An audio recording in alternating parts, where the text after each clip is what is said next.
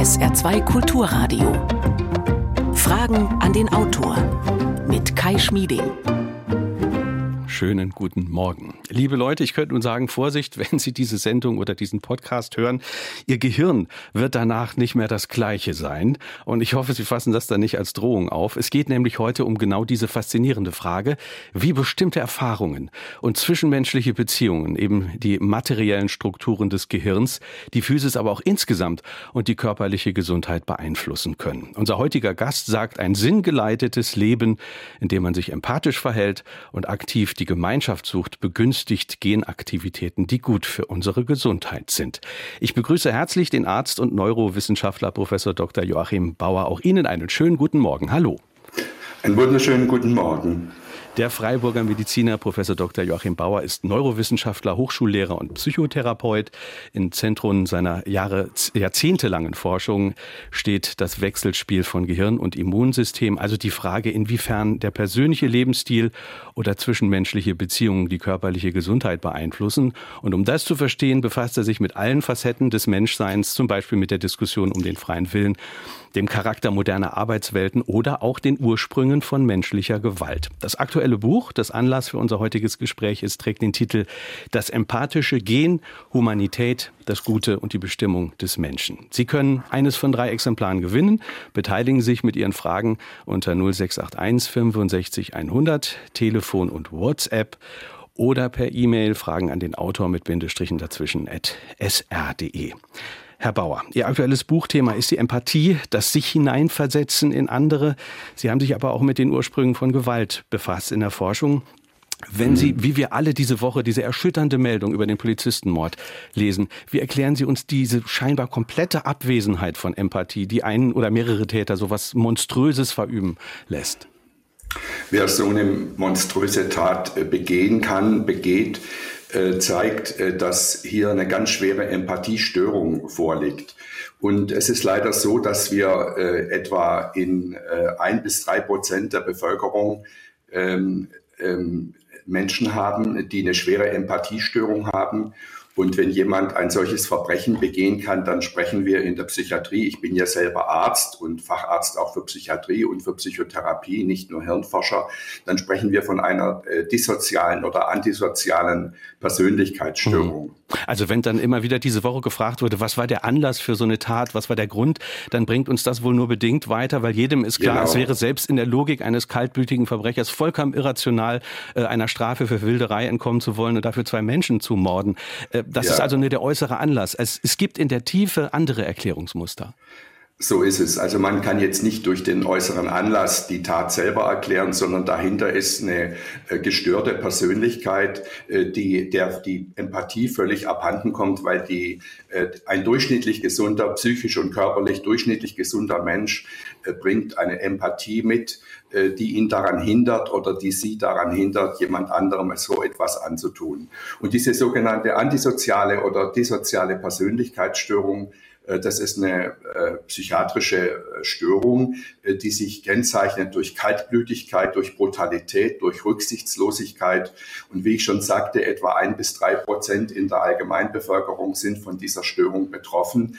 In, wenn wir in die äh, Populationen in den Gefängnissen gucken, dann finden wir dort etwa zehnfach höhere Anteile. Also man findet etwa in den Gefängnissen circa 30 Prozent der Menschen, die in Gefängnissen ähm, leben müssen, äh, sind eben von dieser hm. sogenannten dissozialen oder antisozialen Persönlichkeitsstörung betroffen. Jetzt ist ganz wichtig, also was, was heißt das eigentlich? Das bedeutet, hinter einer solchen Tat, da zeigt sich nicht etwa die wahre Natur des Menschen. Das ist äh, immer wieder mal hört man äh, eben vor allem von sozialpsychologischer Seite, dass der Mensch sozusagen in seinem tiefsten Wesen ein, We äh, ein, ein Wesen sei, der äh, dass solche Taten eben von Natur aus begehe. Das ist falsch, sondern die Empathie, die Fähigkeit, Empathie zu entwickeln, also sich in andere Menschen hineinzufühlen oder hineinzudenken, gehört mit zum zur Natur des Menschen. Und das war übrigens auch unsere evolutionäre Erfolgsfahrkarte, unser Erfolgsticket. Das heißt, dass wir heute uns als Menschen da befinden, als Menschheit da befinden, wo wir sind, hat damit mhm. zu tun, dass wir die Fähigkeit zur Empathie mhm. haben. Also ich verstehe Sie richtig, niemand wird mit so einer Empathiestörung geboren. Da müssen gewisse Eben. Dinge passieren, die dazu ja. führen. Oder gibt es nicht doch manchmal auch genetische Dispositionen, die das sehr begünstigen? Nein, also äh, das ist, äh, das hat man früher gedacht. Das alte Denken ähm, über die Gene, da sind wir jetzt schon beim nächsten Punkt. Das alte Denken über die Gene war, dass die Gene von vornherein vorherbestimmen, ob ein Mensch sich so entwickelt, sagen wir mal, dass er eben andere Menschen umbringt oder dass er Empathie hat.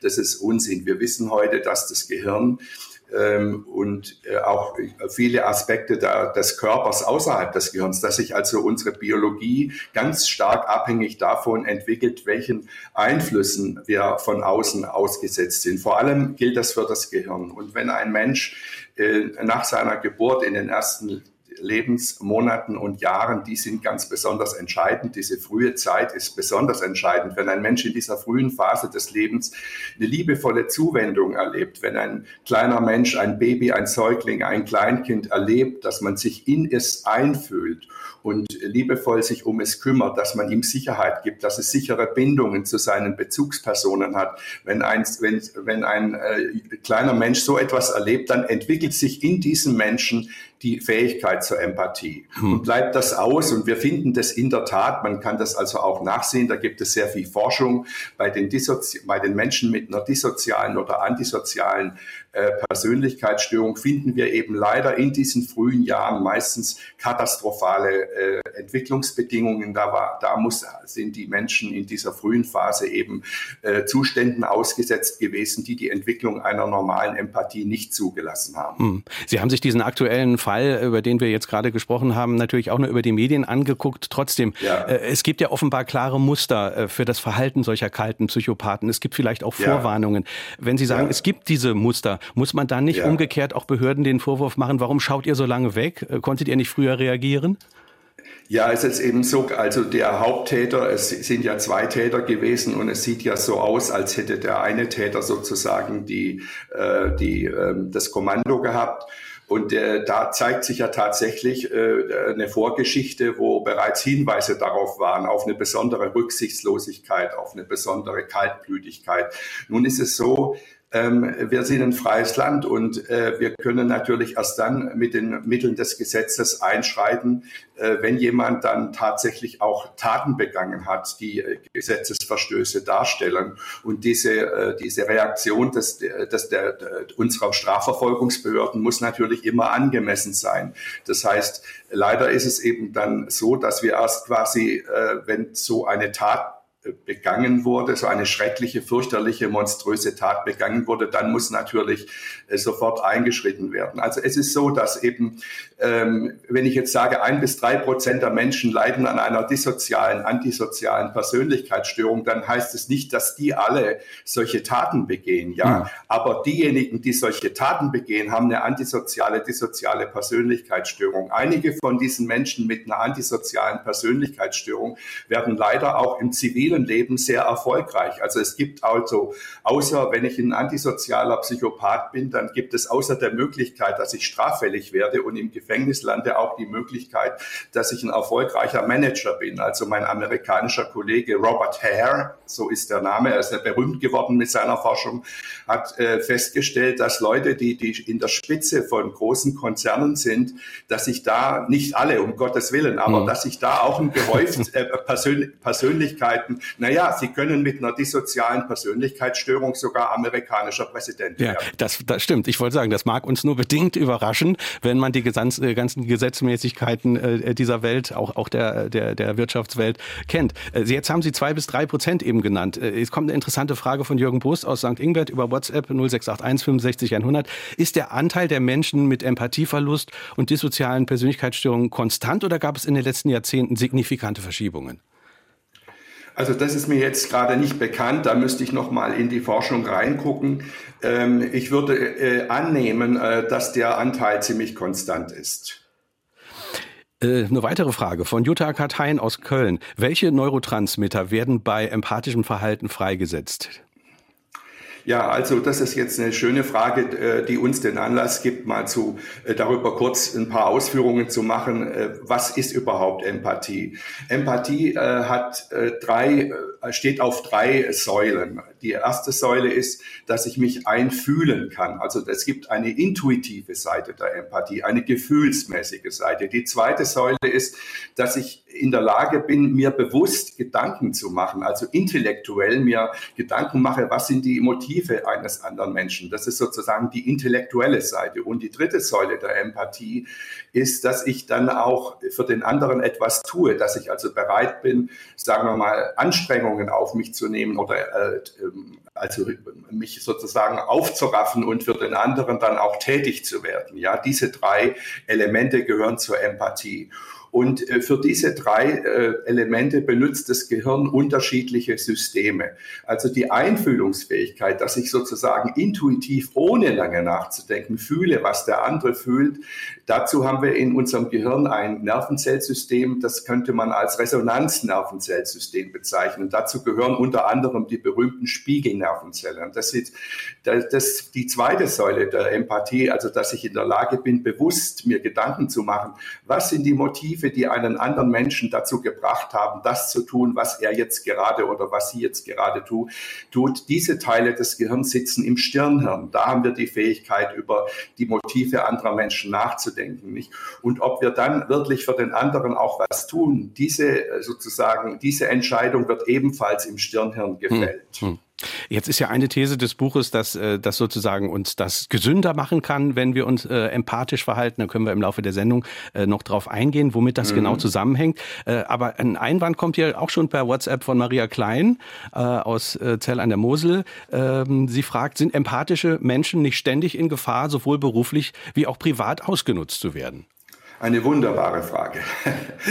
ähm, äh, warum sage ich wunderbar? Ich äh, bin ja äh, Arzt, ich bin auch Facharzt für Psychiatrie und Psychotherapie und wir Psychiater und Psychotherapeuten sehen natürlich seit, äh, seit es unser Fachgebiet gibt, sehen wir Menschen, die hochempathisch sind und äh, sozusagen empathisch ausbluten. Und ähm, das, das berühmte Burnout-Syndrom, im Kern des berühmten Burnout-Syndroms ist die Erschöpfung der Empathie. Also die meisten Leute so in der Allgemeinbevölkerung denken, ach, Burnout ist, wenn ich, zu, wenn ich über längere Zeit zu viel geschafft habe, dann habe ich ja Burnout. Ja, das ist so eine leicht hingesagte Redewendung wenn man die wissenschaftliche Analyse, was wirklich Burnout ist, hat ergeben, beim Burnout handelt es sich um Menschen, die viel für andere tun und die in der Tat also eine Tendenz haben, sich ausnützen zu lassen und wo dann die Empathiefähigkeit, die Empathie-Speicher sozusagen, die Resor das Reservoir irgendwann erschöpft ist. Und wir finden bestimmte Berufe, wo natürlich sehr viel Empathie gefordert ist und wo dann die das Burnout-Risiko auch höher ist, zum Beispiel Pflegeberufe, zum Beispiel die, äh, Lehrkräfte in Schulen, aber auch die Erzieher und Erzieherinnen in den Kitas, die brauchen natürlich sehr viel, Kit, äh, sehr viel äh, Empathie für ihre Arbeit, die Ärztinnen und Ärzte. Übrigens auch unsere gut ausgebildete Polizei. Deswegen ist ja auch dieses, diese Tat, die wir jetzt hier zu be beklagen haben, so fürchterlich, weil die Polizeien, das wird immer vergessen, die laufen ja nicht mit dem Knüppel rum und äh, schüchtern die Bevölkerung ein, sondern wir haben ja in Deutschland Gott sei Dank eine fantastisch ausgebildete Polizei, die adäquat reagiert, die guckt, die deeskalierend äh, reagiert, weil sie so ausgebildet ist. Ja, also die Polizeien tun ja auch enorm viel für unser Gemeinwesen. Dann natürlich äh, Empathie ist auch gefordert, zum Beispiel bei den Notfallkräften, bei den Zankerfahrerinnen und Fahrern, bei der äh, Feuerwehr. Nicht? Also wir haben so ein paar Berufe, wo ganz besonders viel Empathie äh, äh, nötig ist, um diesen Beruf, um diese Berufe auszuüben. Und diese Berufe sind auch besonders vom Burnout gefährdet. Die haben höhere Burnout-Risiken. Mhm. Die Frage von Christel André auch über WhatsApp 0681 65 100 führt uns dann auch zum Thema des Buches ganz schön äh, über, wo Sie sagen, dass Empathie empathisches Verhalten uns möglicherweise etwas gesünder macht. Äh, guten Morgen, Herr Bauer. Wie sehen Sie die Genbildung bei Menschen mit sozialen Berufen, die viel Empathie erfordern, wie den der Krankenschwester? Haben diese Menschen auch weniger Risikogene? Gibt es dazu Untersuchungen? Die Frage von Christel André. Vielen Dank dafür. Herr Bauer, ja, gibt eine Antwort? Ja, schön. Also äh, der, der Kern meines Buches dreht sich eben um die Frage, wie wird sich äh, empathische Grund, eine empathische Grundeinstellung, empathisches prosoziales Verhalten, wie wirkt sich das eigentlich auf die Gesundheit aus? Und ähm, man kann heute aus der Forschung sagen, also wenn ich mich ausnutzen lasse, wenn ich permanent nur äh, tätig bin für andere, ohne etwas zurückzubekommen, also ohne Anerkennung, Wertschätzung zu bekommen, äh, ohne einen fairen Lohn zu erhalten, wenn dann blute ich aus und dann bin ich im Burnout-Risiko. Und was jetzt aber die Botschaft meines neuen Buches ist, die, die, wir haben in der Forschung äh, klare Hinweise darauf, dass wenn Menschen völlig unempathisch sind, also auf, an der anderen, am anderen Ende der Skala unterwegs sind, nämlich völlig ohne Empathie, reiner Egoismus. Äh, ich kümmere mich nur um meine Sachen und wie es den anderen geht, interessiert mich nicht. Dass das auch ungünstig ist für die Aktivierung von Genen, die die Gesundheit schützen. Jetzt vielleicht ein Wort, wenn ich diese Frage zum Anlass nehmen kann. Wie ist es eigentlich mit unseren Genen? Die alte Vorstellung, äh, die über Jahrzehnte gepflegt wurde, war, dass die Gene von vornherein festlegen, wie wir werden ja, wer wir sind. Und das ist eine falsche Vorstellung. Ich darf das, äh, darf hier vielleicht unsere Hörerinnen und Hörer wissen lassen, dass ich viele Jahre selbst in der Genforschung tätig war und äh, auch erfolgreich tätig war. Und was alle, die in der, in der Genforschung tätig waren, wissen Folgendes. Also wir haben etwa 23.000 Gene und jedes dieser 23.000 Gene hat einen Genschalter. Und dieser Genschalter, der nimmt wahr, welche Signale von außen kommen und wie stark das nachgeschaltete Gen aktiviert oder inaktiviert werden muss. Also wenn wir zum Beispiel jetzt von einer Infektion betroffen sind, von einer Corona-Infektion betroffen sind, also wenn ein Virus in unseren Körper eindringt, dann nimmt unser Körper das wahr und aktiviert Gene, die Entzündungsbotenstoffe machen, die dann dazu führen, dass wir Fieber kriegen, nicht, dass wir Symptome entwickeln. Und jetzt, äh, da, da wird es interessant, weil diese Entzündungs, äh, dieses Entzündungsgeschehen, das spielt in meinem neuesten Buch eine große Rolle. Man hat nämlich in den letzten Jahren festgestellt, das Entzündungsgeschehen kommt nicht nur dann in Gang, wenn wir von einer Infektion betroffen sind oder wenn wir eine schwere Verletzung haben, auch da werden Entzündungsgene aktiviert, sondern es gibt auch folgende Situation, dass nämlich bei Menschen, die nicht verletzt sind und die keine Infektion haben, sich im Körper eine schleichende chronische äh, Entzündung äh, ausbildet, die wir gar nicht merken, von der wir gar nicht betroffen sind, die sozusagen schleichend unter dem Radarschirm läuft und die das Risiko erhöht, eine solche schleichende Entzündung erhöht das Risiko für Herz-Kreislauf-Erkrankungen und für äh, Entartungserkrankungen, also für Krebserkrankungen. Hm. Ja, und diese Entzündung, diese schleichende Entzündung, das hat die Forschung der letzten Jahre ergeben. Äh, für die sind etwa 50 Gene verantwortlich. Äh, man hat also genau 53 Gene identifizieren können. Wenn die falsch aktiviert sind, dann kommt es zu so einer schleichenden Entzündung. Mhm. Und der, der, der, vielleicht dieser letzte Satz noch. Und der Knaller meines Buches, das ich jetzt publiziert habe, also äh, das empathische Gen, die wirkliche zentrale Botschaft ist folgende.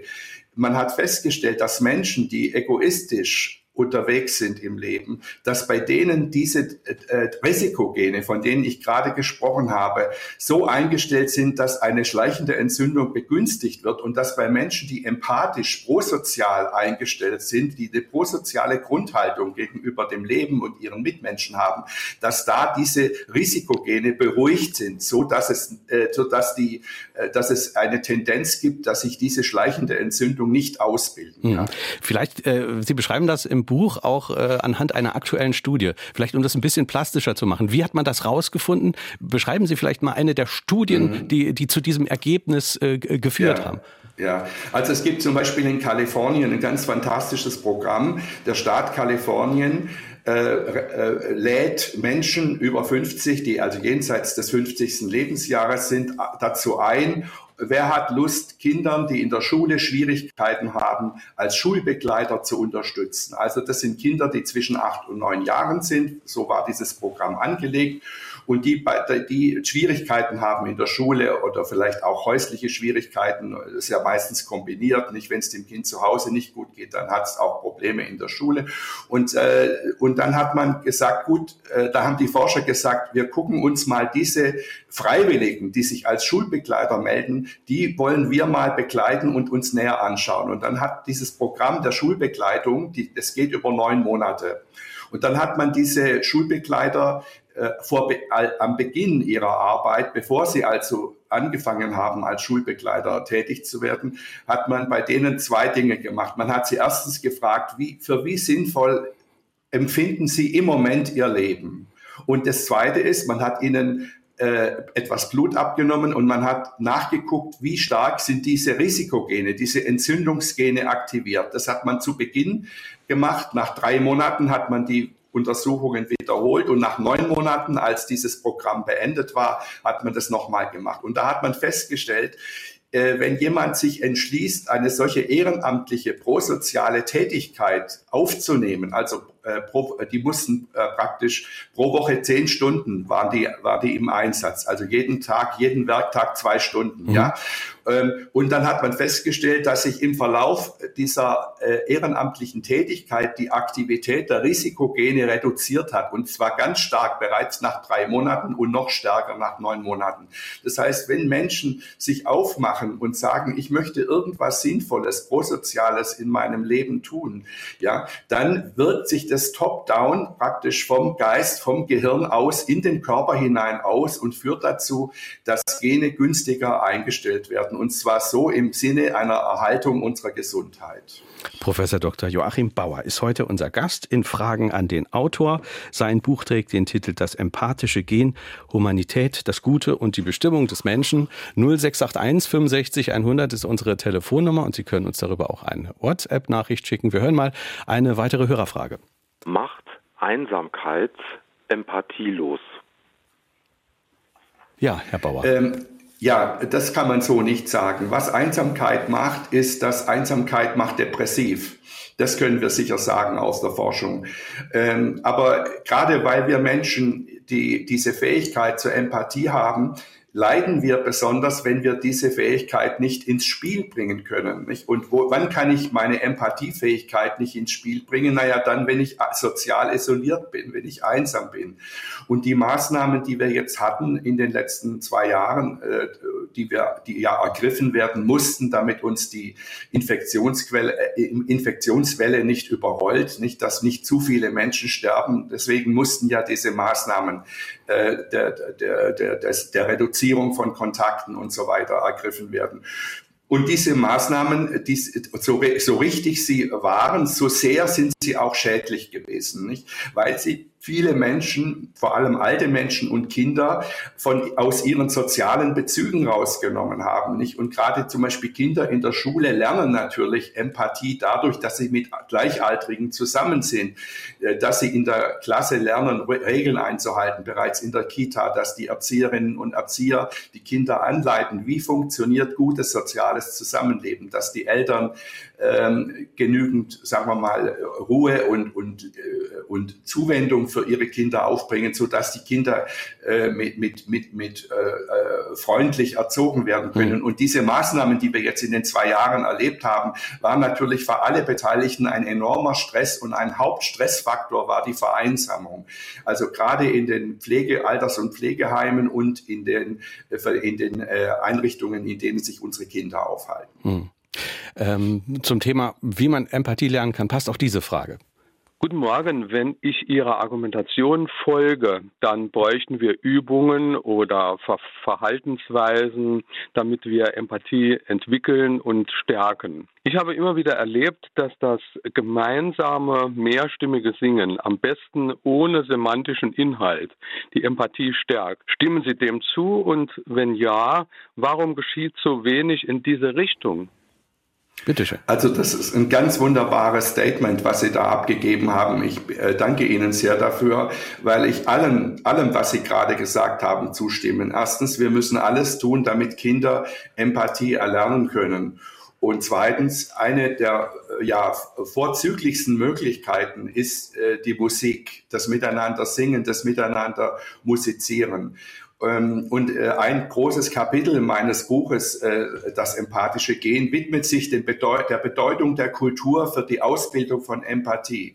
Also wir haben ja oft so eine, so eine Denkweise, ach Kultur, ja, äh, Theater und, und Musik und Konzerte und Partys und so, das ist, das kann man notfalls auch weglassen. Nein, der, dieser gesamte Bereich der Kultur ist unglaublich wichtig. Das ist die Herzkammer der Empathie, weil wir nur durch das Kulturelle, durch, die, durch, den, durch das gemeinsame Teilhaben an Kultur, Theater, äh, äh, egal ob das Schultheater ist oder das Stadttheater oder nicht, ich, ich wohne hier in Berlin, wir haben ja da äh, wunderbar viel Theater hier, das, äh, oder das äh, Hingehen an Konzerten, das gemeinsame Erleben von Musik und dann, wie Sie jetzt gerade wieder, wie der Zuhörer gefragt hat, nicht das gemeinsame Singen in Schulen, das ist eine Schulung der Empathie, weil wir da lernen, uns aufeinander einzuschwingen, ja, in Resonanz miteinander zu kommen. Und ein Punkt, den ich hier noch ergänzen möchte, äh, zu dem, ähm, dem, was der Zuhörer gesagt hat, ist, wir brauchen in den Schulen Ethikunterricht. Nicht? Wir,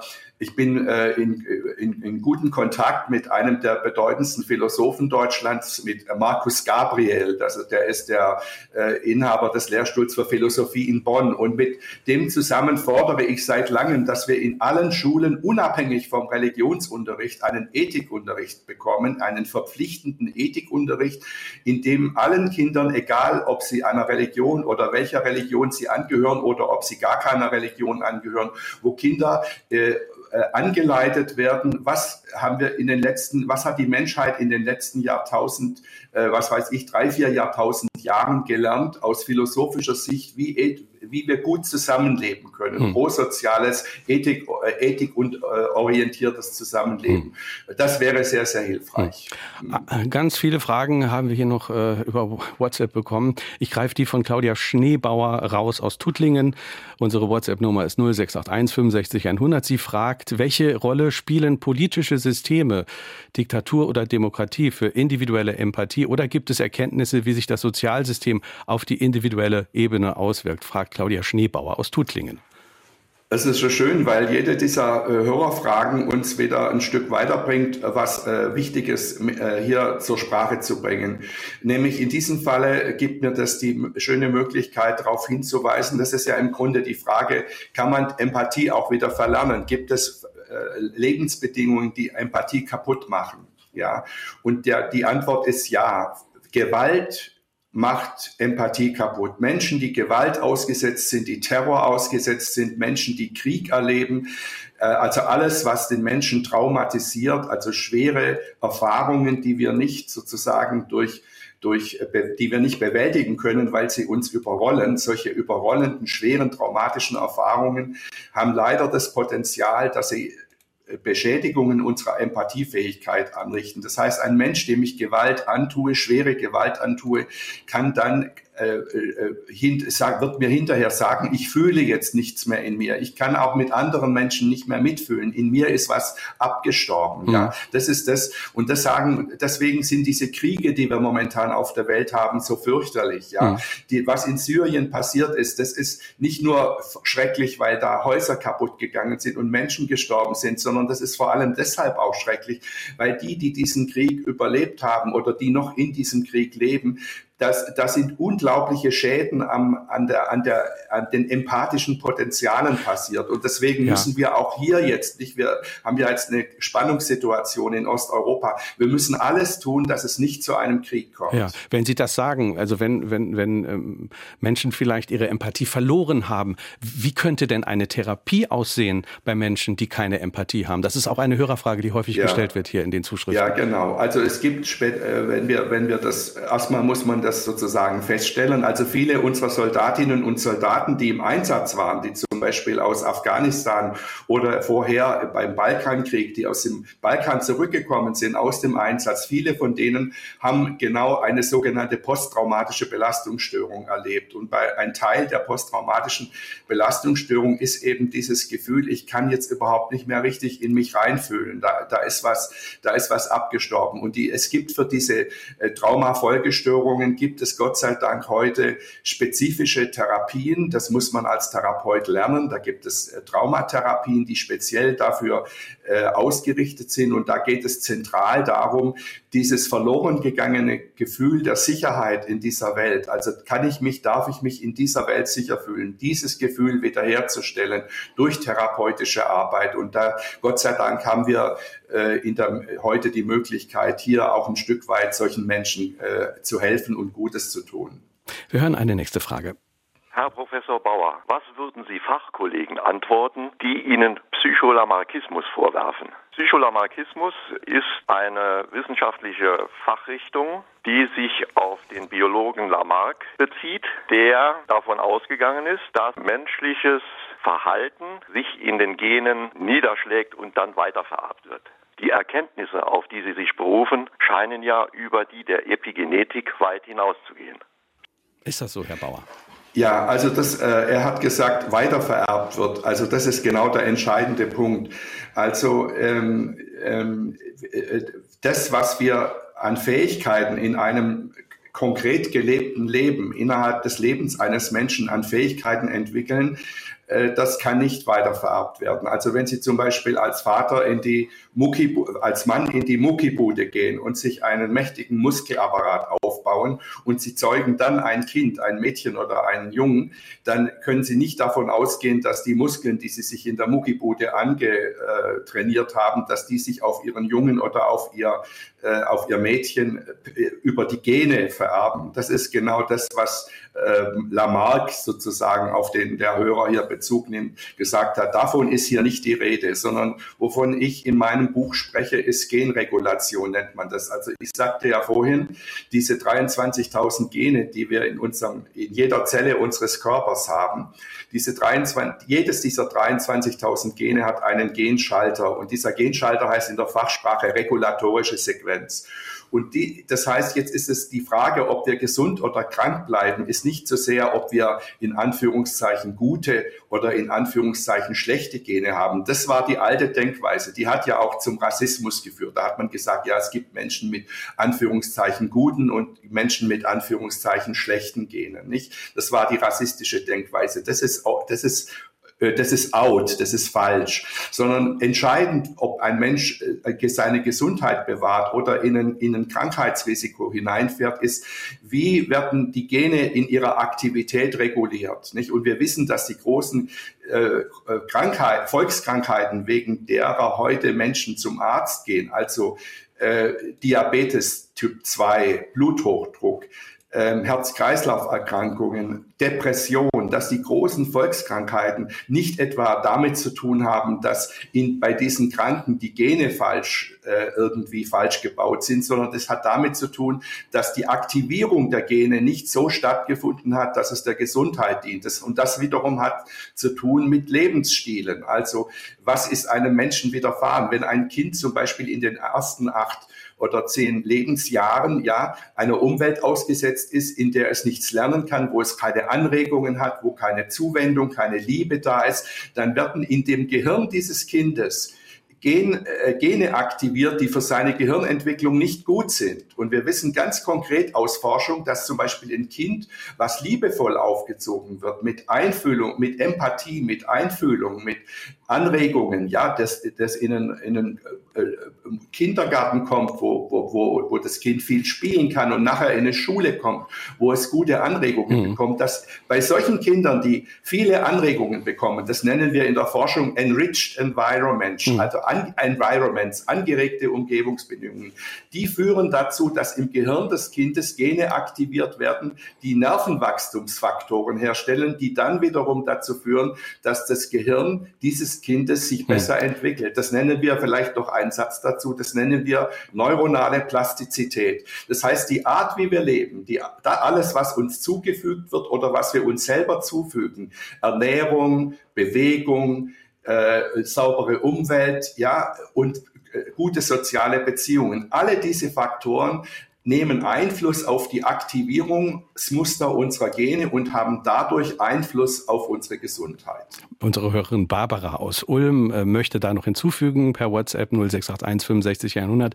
Sie schreibt, ist es nicht so, dass sich in der Mitte des zweiten Lebensjahres unserer Kinder die Empathie entwickelt, durch Selbstreflexion zum Beispiel, indem sie ihr eigenes Spiegelbild erkennen, so ihre Emotionen wahrnehmen, wie ein Hund, der Traurigkeit bei seinem Herrchen wahrnimmt und sich an ihn kuschelt, so erkennen Kinder schon, wenn Mutti oder Papa oder Geschwister traurig oder krank sind und äh, umarmen.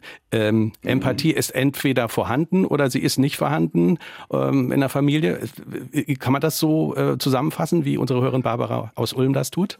Ja, das ist schön, dass sie das äh, angesprochen hat. Ich habe ja, wir haben ja eingangs dieser Sendung äh, kurz festgestellt, dass die Empathie auf drei, äh, auf der, drei Säulen steht. Und ich hatte gesagt, die erste Säule ist die intuitive, gefühlsmäßige Empathie, also dass ich von alleine, ohne lange nachzudenken, fühle, was der andere fühlt. Also ja, so und diese Fähigkeit des, der, des intuitiven Mitgefühls, für diese Fähigkeit, diese Fähigkeit äh, bildet sich bereits in den in den ersten Lebensmonaten aus. Das heißt, wenn der Säugling zum Beispiel mit zwei, drei, vier, fünf, sechs, acht Monaten äh, der zeigt Lebensäußerungen. Und jetzt ist wichtig, dass der Säugling, wir nennen das in der Fachsprache, gespiegelt wird, dass jemand da ist, der ihm Resonanz gibt, der sagt, ja, ich sehe dich, mhm. ja, du mhm. bewegst dich, mhm. du hast dein Köpfchen gehoben, wunderbar. Ja, also das ist, und dieses Spiel, dieses Spiegeln, dieses Spiegeln, dieses Resonanz geben, das ist wichtig für ja. die das ist wichtig für die Ausbildung der intuitiven Seite der Empathie. Und was die Hörerin gerade gesagt hat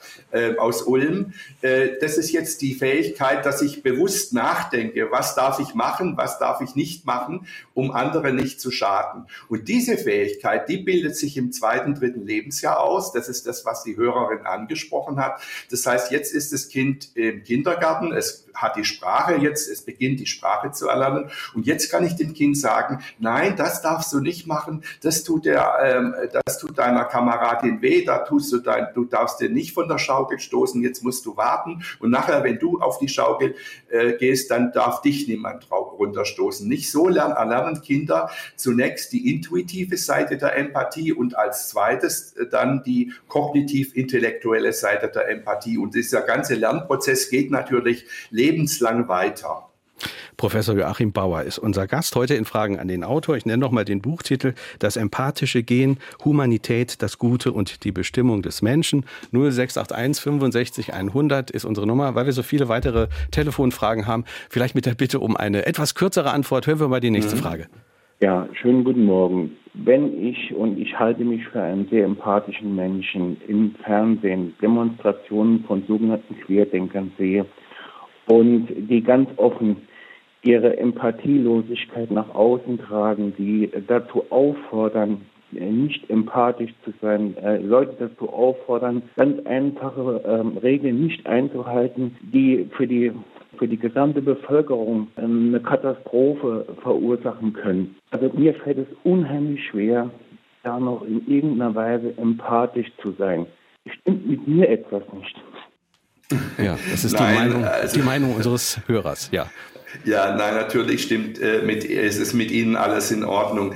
Ja, das ist eine schwierige äh, Situation, dass äh, diese, es, es ist ja im Grunde die Pandemie, die uns so gespalten hat, nicht? Und es ist natürlich schon so, ich bin, äh, ich bin äh, wissenschaftlich ausgebildeter Arzt, ich ja, habe ja, in meinem, in meinem äh, Anfang meines Lebens habe ich sehr viel, also in meinem Forscherleben habe ich sehr viel über Gene des Immunsystems geforscht und ich habe dann über Gene des Gehirns geforscht, ja, und ich bin dann ausgebildet worden zunächst als Facharzt für Innere Medizin und dann als Facharzt für Psychiatrie und Psychotherapie. Das ist so ein bisschen mein Ausbildungshintergrund und das erklärt natürlich auch, dass ich natürlich schon sage, dieser Virus, den wir hier uns jetzt, äh, den die Welt sich hier eingefangen hat, ähm, der ist sehr gefährlich. Äh, das zeigen eigentlich einfach die Fakten. Der kann Menschen tatsächlich das Leben kosten. Äh, das ist nicht irgend so was wie ein Grippevirus, sondern das ist äh, weit gefährlicher. Und deswegen mussten wir hier auch reagieren. Ja, und das stresst natürlich die Gesellschaft. Die ganzen Maßnahmen, die ergriffen werden mussten, die stressen die Gesellschaft. Und viele Menschen, vor allem diejenigen, die sich nicht gut auskennen in der Biologie oder in der Immunologie oder nicht gut auskennen in der Medizin, die haben natürlich Angst. Und jetzt äh, bei der Impfung ist es so, wir haben mit dieser mRNA-Impfung natürlich ein neues Prinzip, das, ist das, das, das wir bisher noch nicht angewandt haben. Aber nach allem, was ich jetzt gezeigt habe, wir haben ja zehn, äh, zig Millionen Menschen, die mit diesen neuen Impfstoffen geimpft sind. Und auch ich selber habe mich dreimal impfen lassen inzwischen. Und meine Frau und meine Kinder auch. Ich kann nur sagen, alles, was ich aus der Forschung weiß und was ich auch aus der Umgebung, meiner privaten Umgebung sagen kann, ist, dass diese Impfstoffe sicher sind. Aber es gibt natürlich in, immer in so einer Pandemie gibt es immer Wichtigtuer, die meinen, jetzt müssen sie den anderen irgendwas erzählen. Meistens handelt es sich um Leute, die wirklich nur Halbwissen haben die Angst verbreiten und um sich selber wichtig damit zu machen. Und äh, das ist sehr schade. Mir, mich bedauere das. Ja, wir, ich hoffe natürlich, dass dieser verrückte Virus jetzt bald äh, uns in Ruhe lässt, dass wir aus dieser Pandemiesituation rauskommen. Ich bin äh, der Erste, der sich darüber freut, äh, wenn wir endlich alle diese Maßnahmen wieder weg haben. Nee, gerade, ich habe es ja vorhin gesagt, weil diese Maßnahmen der sozialen Isolation natürlich extrem schädlich sind für unser soziales Zusammenleben Zusammenleben. Sie sind schädlich für die Entwicklung der Kinder. Sie sind enorm schädlich für die alten Menschen in den Pflegeheimen, ne? weil die Isolation macht krank, macht depressiv, macht krank, schwächt das Immunsystem. Und wir müssen da immer so eine Balance fahren. Nicht? Wie viele Maßnahmen sind nötig, dass uns der Virus nicht zu viel Gefahr bringt, nicht zu viel Tote verursacht und auf der anderen Seite wie we möglichst wenig Maßnahmen, damit wir wenig Nebenwirkungen, wenig Schäden durch die Maßnahmen haben. Das ist eine ganz schwierige Balance. Hm. Wir hören eine nächste Frage. Glaubt der Autor, dass Empathie vom Internet stark beeinflusst wird, vor allem bei Kindern? Und wie weit kann ein Kind Empathie erlernen? Ja, eine ganz äh, wichtige Frage. Ich habe also in meinem Buch, äh, über das wir jetzt sprechen, mit dem Titel Das empathische Gen, ein Kapitel genau dieser Frage, welche Rolle spielt das Internet, äh, äh gewidmet. Und man sollte ja denken, also wenn wir jetzt aus der äh, sozialen Neurowissenschaft in der Tat sagen, äh, und das sagen wir seit Jahren, der Mensch ist ein soziales Wesen, er kann nur gesund bleiben, wenn er in sozialen Kontakt kommt, dann würde man jetzt ja erwarten, dass die sozialen Netzwerke, ne, also die, sagen wir mal, Instagram und Facebook und so weiter, diese, das, die schaffen ja Kontakte und dann könnte man ja sagen, ja, das macht doch die Menschen irgendwie sicher dann auch gesund, wenn die da viel sozialen Kontakt haben übers Internet. Und die Forschungsergebnisse sagen aber genau das Gegenteil. Es gibt große Studien von wirklich sehr, sehr seriösen äh, Forscherinnen und Forschern, Forschern, vor allem aus, Amer äh, aus den Vereinigten Staaten, Jean Twenge, das ist eine ganz wichtige Kollegin, die hat da an Zehntausenden von jungen Menschen geschaut, was macht das Internet mit der Empathie? Und tatsächlich ist es so, zunächst mal hat Jean Twenge gefunden, dass Menschen, die sehr viel in den sozialen Netzwerken unterwegs sind, mehr, mehr zu Depressionen neigen, junge Menschen ja Selbstwertprobleme entwickeln, Depressivität entwickeln, dass auch, die, äh, dass auch bei denen, die sehr viel in den sozialen Netzwerken sind, die Suizidalität höher ist. Und Jean Twenke hat mal geguckt, die hat, die forscht bereits seit drei, 30 äh, Jahren, die hat mal geguckt, wie hat sich unter jungen Leuten die Fähigkeit zur Empathie entwickelt in den letzten 30 Jahren. Und sie hat festgestellt, dass es eine Abnahme seit der Einführung des Internets und vor allem seit der Einführung des Smartphones eine kontinuierliche Abnahme der Empathie bei, in der jungen Generation gibt. Also die Antwort auf die Frage, die die Hörerin gestellt hat, ist leider nicht sehr positiv. Mhm. Das Internet ist sehr problematisch. Wir benutzen es ja alle. Es nützt uns natürlich. Wir, wir könnten ohne das Internet gar nicht mehr leben. Es ist eine wunderbare Sache. Aber dieses, es kann süchtig machen und äh, das ist leider, äh, dann hat es negative Folgen für die psychische mhm. Gesundheit. Das Interessante ist aber, dass ja gerade in den sozialen Netzwerken die Menschen die ganze Zeit diese Resonanz von der Sie schon gesprochen haben, ja auch suchen. Die wollen ja die ganze mhm. Zeit scheinbar gespiegelt ja. werden. Und trotzdem genau. führt, führt das ja. nicht zu mehr Empathie. Nee, genau. Es ist so eine Billigvariante. So, es, es, es ist sozusagen wie so, eine, wie so ein Suchtmittel. Mhm. Also man, es fühlt sich an wie Resonanz, aber es ist gar nicht richtige Resonanz, ne, sondern es ist so ein oberflächliches Ding. Also ein Grund, warum man hat sich natürlich dann gefragt, warum macht, macht der intensive äh, Gebrauch von sozialen Netzwerken depressiv. Und eine, die Forscher äh, haben eine These, nämlich, dass vor allem dieses ständige sich vergleichen, also in den sozialen Netzwerken ist ja immer so die Frage, nicht, wie gut sehe ich aus, wie, wie, wie, wie gut finden mich die anderen, wie viele Likes bekomme ich, mhm. wie viele Follower habe ich. Also dieses permanente im Wettstreit sein, ja, äh, wie gut bin ich, dieser, dieses permanente gemessen und bewertet werden, das macht Menschen krank. Wir hören eine nächste Frage. Wenn unter Geschwistern eine Person kriminell ist, kann das an den Genen liegen? Ähm, ja, das ist, kann das an den Genen liegen? Das ist, äh, das ist so eine, Entschuldigung, ich will Ihnen das jetzt, ich finde die Frage sehr gut, aber die Frage ist falsch gestellt. Weil wenn das an den Genen liegen kann, da hat man früher gedacht, ich habe es ja schon vorhin gesagt, früher hat man gedacht, die Gene sind so oder so und je nachdem, wie sie sind, legen sie fest, ob der Mensch sich so oder so entwickelt. Ja, das ist die alte Denkweise. Entscheidend ist aber, das wissen wir heute, für die große Mehrheit aller äh, körperlichen als auch seelischen Gesundheitsstörungen geht es nicht darum, ob die Gene von vornherein sozusagen falsch getextet sind oder richtig getextet sind, sondern für die große Mehrheit der Gesundheitsstörungen, die, mit denen wir heute zu tun haben, auch der psychischen Gesundheitsstörungen, da geht es darum, wie wurden die Gene aktiviert, wie werden die eingestellt in ihrer Aktivität. Ne? Also das, ist, das sind die Begriffe, die, die wir dafür haben, ist Genregulation und Epigenetik. Ne? Und wenn jetzt, und jetzt zu Ihrer Frage, wenn jetzt in einer Geschwisterreihe ein Kind aus dem Rahmen fällt, dann muss man gucken, diesem Kind, das, das, das wage ich jetzt zu sagen, ist irgendetwas Besonderes zugestoßen. Ja. Das heißt, ähm, das, oft wissen die anderen das gar nicht. Ne? Die anderen denken, Mensch, wir hatten doch die gleichen Eltern und wir haben doch immer zusammen am Tisch gesessen und plötzlich entwickelt sich ein Kind anders als die Geschwister.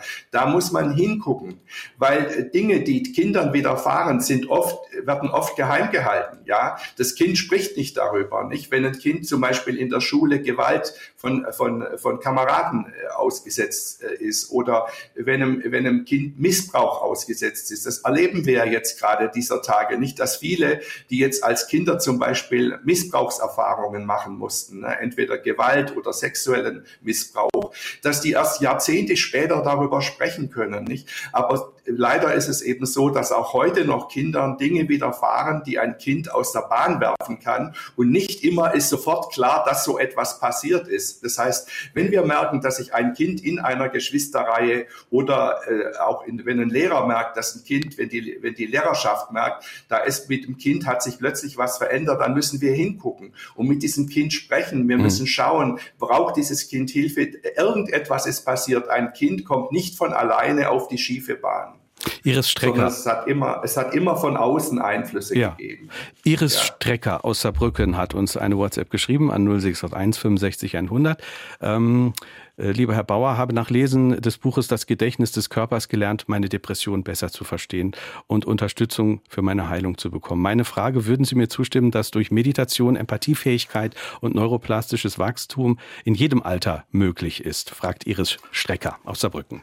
Naja, diese Frage macht mich natürlich glücklich, weil das, äh, das, äh, das Gedächtnis des Körpers, das ist, war ja mein erstes Buch, was ich im Jahre 2002 geschrieben habe. Und ich habe mit diesem Buch das Gedächtnis des Körpers eben genau mit diesem genetischen Determinismus aufgeräumt, nicht über den wir jetzt in der Sendung mehrfach schon gesprochen haben. Also dieses alte Denken, dass die Gene vorherbestimmen, also praktisch schon bei Geburt, bei der Zeugung vorherbestimmen, was aus diesen Menschen wird. Dieses alte Denken von angeblich guten, angeblich schlechten Genen, sondern ich habe gezeigt, dass in diesem Buch äh, das, das, Gedächtnis des Körpers, was die Hörerin erwähnt hat, äh, dass die, die Erfahrungen, die wir im Leben machen, vorgeburtlich, nachgeburtlich, welches Zuhause wir haben, welche Schulen wir haben, ob wir gute Schulen haben oder schlechte Schulen, all diese Fragen, die, welches Kulturleben wir haben als Erwachsene, alle diese Fragen entscheiden darüber, wie die Klaviatur unserer Gene bespielt wird. Ne? Und äh, ich freue mich natürlich, wenn, dies, wenn die Hörerin sagt, dass dieses Buch ihr geholfen hat, mit, mit der eigenen Depressivität besser klarzukommen. Mhm Ne, also Die Hörerin hat jetzt ja Medi Meditation erwähnt. Äh, wenn ihr ja. das gut tut, sollte das machen oder was ist Ihre Haltung zur Meditation? Ja, also Meditation ist sehr, sehr gut und, und ähm, die, ähm, um gesund zu bleiben, psychisch gesund zu bleiben, wieder in Ruhe zu kommen, weil das eine, eine der Seuchen unserer Zeit ist ja die Hetze, nicht? Der, der Stress, die, die permanente äh, das permanente auf uns eindringen von Reizen, nicht äh, Multitasking und so weiter. Und die Meditation ist eine Übung, innerlich zu sich zu finden. Und wir, äh, wir, wir haben ja vorhin davon gesprochen, dass das Thema, was um was dieses neue Buch jetzt kreist, also das empathische Gen, da ist ja das zentrale Thema diese 50 Risikogene, die eine schleichende Entzündung machen. Und eine der Studien, die ich in diesem Buch erwähne, ist, dass Menschen, die an so einem Meditationskurs teilnehmen, an so einem achtsamkeitsbasierten Meditationskurs, der über vier Wochen geht, dass bei diesen Menschen die Aktivität der Risikogene sich durch die Meditation auch beruhigen kann. Und deswegen ist die Antwort klar ja. Mhm. Äh, MBSR, Achtsamkeitsmeditation, Yoga, ganz fantastisch. Also ich kann allen Menschen nur raten, Yoga oder Achtsamkeitsmeditation zu machen. Es ist ein ganz wichtiger, wertvoller Beitrag mhm. Zur Gesundheit. Wir haben über WhatsApp noch diese interessante Frage hier. Äh, wir leiden als Team unter einem unempathischen Menschen, der eine leitende Position hat. Wie kann man sich vor einem solchen Menschen schützen, ohne den Job zu beenden? Oder wie kann man ihr begegnen, ohne zu provozieren und die Situation noch zu verstärken? Den ja. Namen hat äh, diese Person weggelassen. Ja, verstehen. natürlich, ja. Wir haben ja, jetzt sind wir, jetzt schließt sich der Kreis zum Eingang unseres Gespräches, wo wir ja äh, bereits erwähnt haben, dass unempathische Menschen äh, ähm, also die, vor allem also diejenigen, die krass unempathisch sind, also die eine dissoziale oder antisoziale Persönlichkeitsstörung haben, von denen äh, gibt's, bei denen gibt es nicht nur die Möglichkeit, dass sie äh, kriminelle Taten begehen, so wie im Falle der, des Polizistenmordes, dieses schrecklichen Mordes, der uns alle so traurig macht, sondern dass diese Menschen zum Teil, diese unempathischen, äh, rücksichtslosen Menschen, leider auch manchmal den Weg in Führungspositionen finden, nicht, dass die sich sozusagen hochboxen und dann ihre Teams ruinieren, ne, sage ich mal so. Und der Umgang mit solchen Chefs ist eine sehr, sehr schwierige Sache. Das ist ein Balanceakt. Nicht? Auf der einen Seite fordern diese Chefs oder manchmal gibt es auch Chefinnen, die so sind, aber sind vor allem Männer, die fordern natürlich sehr viel, dass man, dass man sie spüren lässt, dass sie wichtig sind, dass man loyal ist, dass man sie toll findet. Das ist die eine Seite. Auf der anderen Seite richten sie aber durch ihre Rücksichtslosigkeit auch viel Unheil an und da bräuchten sie eigentlich Korrektur, eine Korrektur. Ne? Und das, da muss man einen ganz vorsichtigen Zwischenweg finden. Ich meine, wir haben ja am Fall eines amerikanischen Präsidenten, der jetzt nicht mehr Präsident ist, äh, gesehen, wie schwierig es für Mitarbeiter ist, mit so einem Chef umzugehen. Und äh, das Kennzeichen von solchen Chefs ist, dass sie eigentlich laufend Mitarbeiter verlieren. Wir haben auch den Premierminister in Großbritannien, das ist ein ganz ähnlicher Fall. Nicht da ein, alle, jede Woche verlässt einer, die äh, kündigt einer, ne? weil, es, weil die sagen, wir halten es eigentlich nicht mehr aus. Und wenn sie es wirklich nicht mehr aushalten mit so einer Führungsfigur, dann würde ich auch sagen, gucken Sie, dass Sie irgendwo anders äh, einen guten äh, hm. beruflichen, einen hm. guten beruflichen Weg gehen können. Drei Minuten haben wir noch, vielleicht noch drei, vier Fragen äh, perspektivisch, was wir alle tun können. Ein Satz aus dem Buch, was die Welt unserer kognitiv-intellektuellen Gesundheit im Innersten zusammenhält, sind unsere zwischenmenschlichen Beziehungen. Was können wir denn tun, damit diese Pandemie, in der wir zur Vereinzelung gezwungen waren, nicht dauerhaft Spuren hinterlässt? Welche Tipps können Sie uns geben? Also ich rate dazu, dass wir wirklich alles tun, um wieder in Gemeinschaft zu kommen. Dass wir jetzt auch jetzt schon ganz konkret schauen, wie können wir unsere Beziehungen wiederbeleben. Wir können sie, dürfen sie ja auch wiederbeleben. Nicht? Ich habe jetzt kürzlich vor ein paar Tagen auch mir gedacht, wir müssen wieder anfangen, Einladungen zu machen, aber jetzt natürlich nicht leichtfertig, sondern ich habe dann die eingeladenen Personen, die bei mir zum Abendessen waren, ich habe gesagt, Leute, wir, wollen, wir brauchen das, wir brauchen Gemeinschaft, wir müssen uns wieder mehr sehen, aber ich bitte darum, dass äh, alle, die, äh, dass, dass wir geimpft sind und dass wir vor allem am gleichen Tag noch einen tagesaktuellen Test machen. Das heißt, wir sollten jetzt aktiv wieder äh, uns treffen, äh, Gemeinschaft erleben. Wir sollten schauen, gibt es Menschen, die wir kennen, die im Pflegeheim leben, die, die Besuch brauchen, die äh, die soziale Ansprache brauchen. Gibt es Kinder in der Nachbarschaft oder in der eigenen Familie, denen man helfen kann beim Schulaufgaben machen und eben aber jetzt nicht leichtfertig werden, sondern eben schauen, dass wir immer das Gleiche, äh, die, diese, diese, dieses Bemühen um mehr Sozialität, dass wir das begleiten mit Vorsichtsmaßnahmen. Und da wären eben die Tests ähm, äh, hier die richtige Ansage. Das heißt, dass wir eben viel mehr, wieder mehr zusammenkommen, mehr zusammen machen, dass wir das Kulturleben wieder aktivieren, aber mit Vorsicht. Sie schreiben im Buch, ähm, vielleicht können wir zum Schluss doch noch über dieses persönliche Thema auch sprechen, weil es so berührend ist. Sie schreiben im Buch, äh, dass zeitgleich mit dem Entstehen des Buches äh, Ihre Enkelchen das Licht der Welt erblickt haben. Ja, ich, ich nehme nehm mal an, Ihre Rolle als Vater und Großvater hat auch ein wenig ja. Ihre Sicht aufs Thema Empathie geprägt, oder? Ja, absolut. Also es ist einfach ein Wunder, jeder, der äh, das Glück hat, als äh, Eltern oder als Großeltern zu erleben, wie ein kleines Menschenlebewesen das Licht der Welt erblickt, äh, ist einfach verzaubert. Und äh, man sieht gerade, also als ich dieses Buch im letzten Sommer geschrieben habe, äh, äh, habe ich eben erlebt, wie meine kleine Enkelin, ein Mädchen zur Welt kam und ich habe sie dann auch einige Wochen erleben können. Und man kann einfach sehen, wie diese kleinen, frisch geborenen Wesen, wie die nach Resonanz suchen, die suchen den Blickkontakt und die freuen sich, wenn man sich ihnen zuwendet und sind beglückt, wenn man sie anspricht. Nicht, sie verstehen natürlich noch nicht, was man sagt, aber sie spüren sehr wohl die Wärme, die man ihnen entgegenbringt. Und wir sollten uns alle viel mehr Wärme entgegenbringen, denn wir brauchen diese zwischenmenschliche Wärme nicht nur als Babys, sondern ein Leben lang. Professor Dr. Joachim Bauer. Ich danke Ihnen ganz herzlich für dieses Gespräch. Schöne Grüße nach Berlin und Ihnen auch noch einen schönen Sonntag. Vielen Dank. Danke. Das empathische Gen, Humanität, das Gute und die Bestimmung des Menschen, wie Denken unsere Gene beeinflusst. Das Buch ist erschienen im Herder Verlag. 208 Seiten kosten 20 Euro. Jeweils ein Exemplar geht an Gerhard Wagner aus Neunkirchen, an Wilhelm Irsch aus St. Ingbert und an Martin Rees aus Dortmund.